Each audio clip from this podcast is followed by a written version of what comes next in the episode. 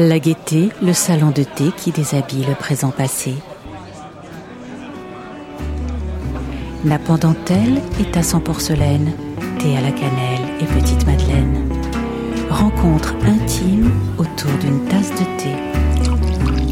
Récit de vie joyeux et émouvant à la fois. Confidence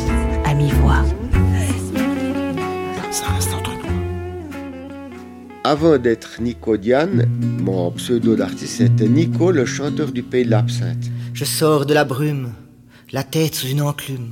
J'ai trop goûté de tes charmes, tu as bien caché tes armes. Toi, la fée de mes rêves, j'ai voulu goûter de ta sève, à force de jouer le poète. Depuis, en fait, 2012, je m'appelle Diane Tripet. Euh, J'habite à Beauvrais, un village tranquille et paisible. Je suis auteur, compositrice, interprète de chansons françaises, absintologue, passionné d'absinthe. Je suis un peu connu dans le monde entier. Pour l'absinthe, encore plus pour la musique. Quoi. Et puis avant d'être Diane, je m'appelais Nicolas. Beaucoup, beaucoup, des longues années de souffrance. Alors j'étais un petit garçon très timide, très réservé, toujours dans la lune, comme ça, dans les, nuages très solitaire. Je me sentais différent des autres depuis petit. Je me disais, je suis différent, mais je ne sais pas pourquoi. J'étais visiblement mal dans ma peau. La petite enfance, ça allait, on jouait, je jouais de la trottinette, on jouait comme ça. C'est au moment de l'adolescence, début de l'adolescence, 11-12 ans, où c'était euh, vraiment, j'étais, on se moquait de moi, euh, j'étais vraiment différent, j'étais pas du tout, je détestais le faute, je n'aimais pas le faute, je savais pas monter au perche autant.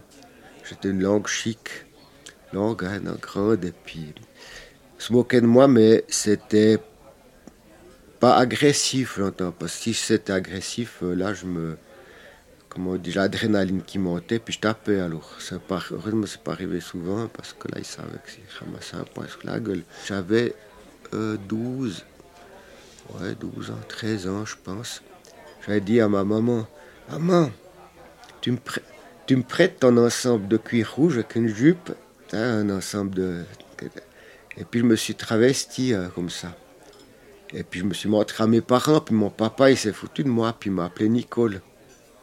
D'où aussi cette détestation du, prénom Nicole. Hmm. C'est pour ça que j'ai pas choisi Nicole comme prénom. Et quand il s'est moqué de moi, j'ai compris, c'est tabou, fini, j'ai plus jamais fait quoi. J'en ai plus jamais parlé quoi. C'est resté un secret enfoui chez moi jusqu'à en fait jusqu'à 2008 à 2007. J'ai complètement enfoui ça quoi. On s'est jamais pris dans les bras avec mes parents, comme beaucoup de, ma génération quoi. C'était ça faisait pas, je sais pas. C'était pas. Ma mère me dit, moi je t'ai beaucoup porté dans mes bras quand quand j'étais l'été et tout, parce que c'était les belles années. Elle rêvait de vivre à Paris, en fait. Je suis né à, je suis né à Paris, mes parents étaient étudiants à la Sorbonne. C'était des étudiants très pauvres. Hein. Mon père, il, faisait, il allait ramasser les journaux et tout. Voilà quoi, il faut dire mon père, il n'a pas une enfance facile, hein, j'entends. Je résumais, hein, j'entends le il avait 7 ans et demi entre le père, le père qui, qui suicide. Il était en Chine hein, d'ailleurs. Il, était, il, était, ruiné. Il a, puis sa mère, sa femme, donc la mère, mon père, elle a, pris le gamin, elle l'a donné au grand-père en chaud de fond, puis elle l'a abandonné. Donc le père qui suicide, la mère qui l'abandonne. Voilà quoi, comme départ de la vie. Hein. C'est pas terrible. Et ça, ça peut aussi se reporter quoi. Oui, en fait, j'avais donc cette jeune fille qui, mes parents n'étaient pas renseignés, donc, hein.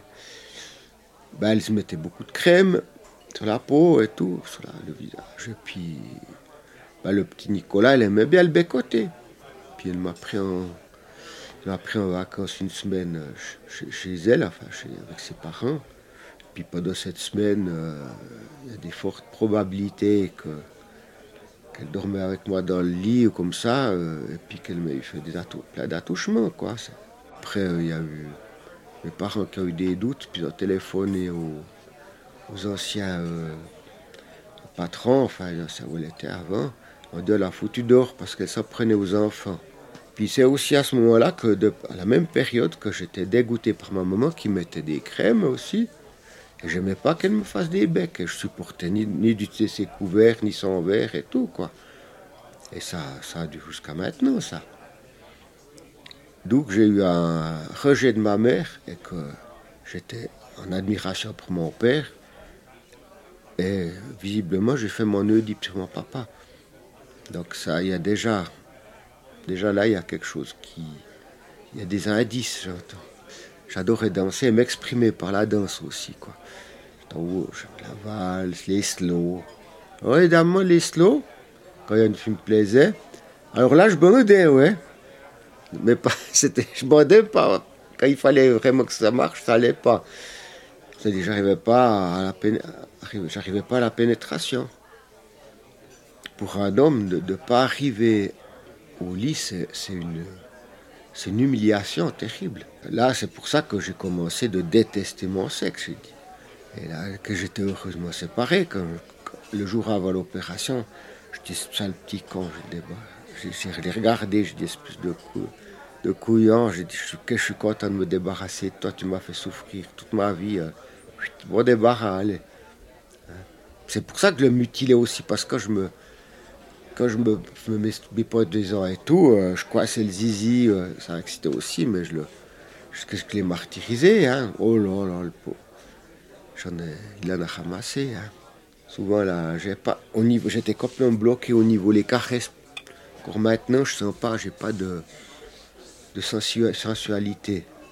évidemment, c'était aussi une frustration parce que j'arrivais plus à, j'arrivais pas au moment de, l'orgasme d'éjaculer. Ça, ça manquait. Quand tu es excité puis que tu peux pas euh, euh, ben, te décharger, dire comme ça, ben, c'est une énorme frustration aussi en plus non seulement la frustration de la honte, plus en plus de pas avoir de pas avoir eu ta part de plaisir. Moi, je faisais plaisir. Je je faisais peut-être cuniles, comment, hein, avec la langue et tout, je faisais tout. Hein. Donc euh, là, ce manque de sexualité, c'était c'est la traversée du désert. Puis euh, à ce niveau-là, c'est toujours la traversée du désert. Il faut que je me fasse une raison, que voilà.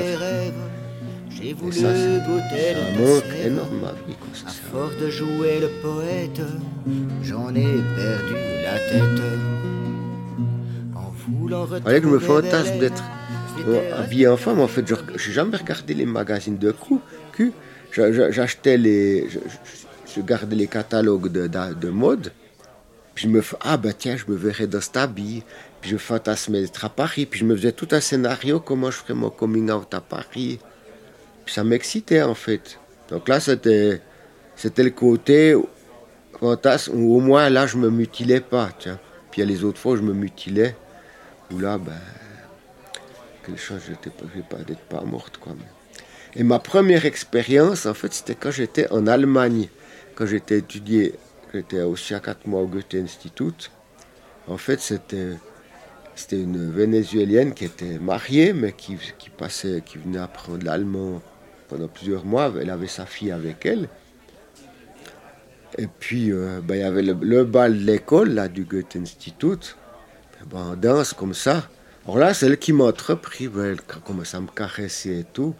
Puis on a fini dans ma chambre. Et puis, voilà. Je me rappelle, euh, je me rappelle le lendemain, je téléphone à mon papa. Ah, ben cette fois, je suis un homme, comme c'était oui, ça a quand même plus ou moins fonctionné quand même. Elle, m'a vraiment entrepris là. Mais je crois que ça c'est un peu culturel. Hein, c'est l'homme.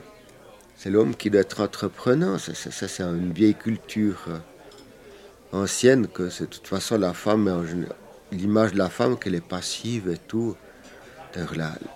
Le terme jouissance chez la femme, on en parle peut-être depuis quelques décennies, depuis la pilule et tout.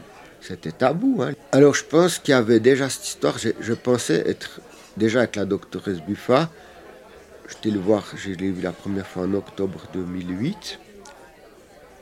Je pensais être travesti fétichiste. Donc on a fait le travail entre. Et là, c'est elle, avant l'endocrinologue, qui m'a donné l'ordre recours, la castration chimique. Parce que dès le moment où ma testostérone baissait fort, c'est là qu'il fallait voir ma réaction. Parce qu'à ce moment-là, si, on, est, en plus de testostérone, j'ai plus envie de me travestir, là c'était clairement du travesti fétichisme. Hmm? Or, quand j'ai pris l'androcure, puis que j'ai plus eu de ces besoins sexuels, plus de, de, de, testostérone, j'ai réalisé que, que non, c'était pas que ça, que vraiment je voulais être une femme. L'androcure a été le révélateur de, l'envie d'être femme.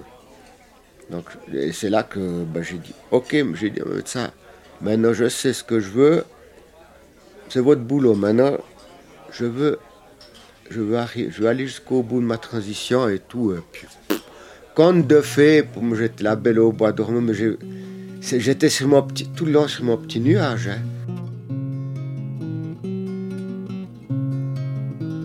Je suis celle qui n'aurait jamais dû être celui. Je suis celle pour qui enfin le soleil lui. Celle qui a dû grandir dans l'obscurité du lui. Celle qui toute sa vie a dû rester cachée dans la nuit. Celle dont le miroir ne reflétait pas son image. Celle que l'on a obligée à être un garçon sage. Un garçon sage à qui on a toujours caché sa vérité. Un garçon sensible. Quand j'ai fait mon coming out, j'étais tout de suite très à l'aise. Hein. J'étais enfin heureuse. Puis en plus, j'ai fait une rencontre avec Dieu aussi personnelle, donc euh, ce qui aide aussi. Hein. Parce que là, il m'a accepté tel que je suis Et il a. Et, même, je fais partie de deux groupes LGBT en France. C'est la Communion Bethany puis Carrefour Chrétien Inclusif.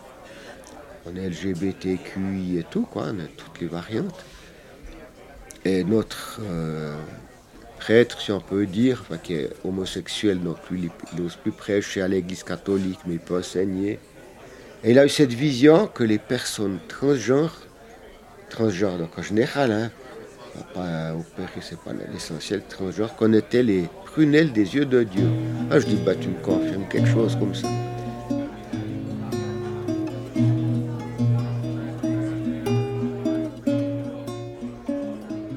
Et j'étais papa de deux filles merveilleuses et avec qui je m'entends mieux maintenant, encore presque avant, j'entends. Ça n'a pas toujours été facile pour elle d'accepter. Et mon ex-femme, au début, quand elle a su ça, que je vais être transition, elle dit, je vous ai interdit de parler. J'osais causer plus avec papa. Carrément. Et c'est ma maman qui m'a, qui, qui était très proche de mes filles, qui a, qui a fait qu'elle a continué à être en contact pour moi. Donc elle ne va pas tout de suite accepté de me voir euh, en fille. Par exemple, quand j'ai fait mon album, j'allais en fille, mais après, elles ont notamment Caroline qui est chanteuse, elle a fait les, les chœurs sur certaines chansons, mais quand on allait ensemble, il fallait que j'aille un garçon. J'ai jamais senti d'agressivité. Il y en a qui comprennent pas, et puis les gens ils vont plutôt parler par derrière. Hein. Ils vont jamais vous dire les choses en face. Hein. Mais voilà, puis s'ils voulaient des explications, je leur expliquais, j'en parlais tout. Je suis moi, quoi. ne me pose pas de questions. Je, je suis Diane, et puis je suis à l'aise, j'ai pas je me pose même pas la question. C'est, je n'ai même pas de discrimination. Je, je vis naturellement. Je vois très bien. Je suis pas coquette. Je, je porte des pantalons. Avant, au début, c'était toujours sortir maquillée, en jupe et tout. Au, début, puis après, petit à petit, bah, ça se tasse. je suis heureuse. Je suis moi-même. Je c'est vraiment euh, voilà. Ça veut pas dire que tous mes défauts ont disparu. Hein. Je suis bordélique. Euh, je suis pas bonne ménagère. Comme disait ma maman, maintenant que tu es une femme, il faut apprendre à te soigner plus, il faut, tu devrais perdre du poids parce qu'avec les hormones, j'ai encore pris 10 kilos. J'étais chez des, des amis, donc, qui dès que j'ai connu avant, et qui tout de suite m'ont inclus. C'est-à-dire, elles, elles m'ont parlé de leur intimité féminine, elles ont tout de suite parlé avec moi comme une autre femme, tout naturellement, sans problème. Hein. Et je disais, je veux m'appeler Artémise. cause d'Artemisia absentium, comme je dois l'absinthe, quoi. Puis, de c'est quand même un peu lourd comme prénom. Elle m'a dit, oui, mais Artemis, Artemis, c'est la déesse de la chasse. Très bien. Et puis, vous et puis en, latin, donc là, c'est Diane. Je me sens épanoui. Euh, fait tard, alors j'aime faire la fête. J'adore faire des rencontres, j'aborde les gens, j'ai, j'ai pas de complexe surtout. Madame, appelez-moi madame, où je suis une femme. Madame,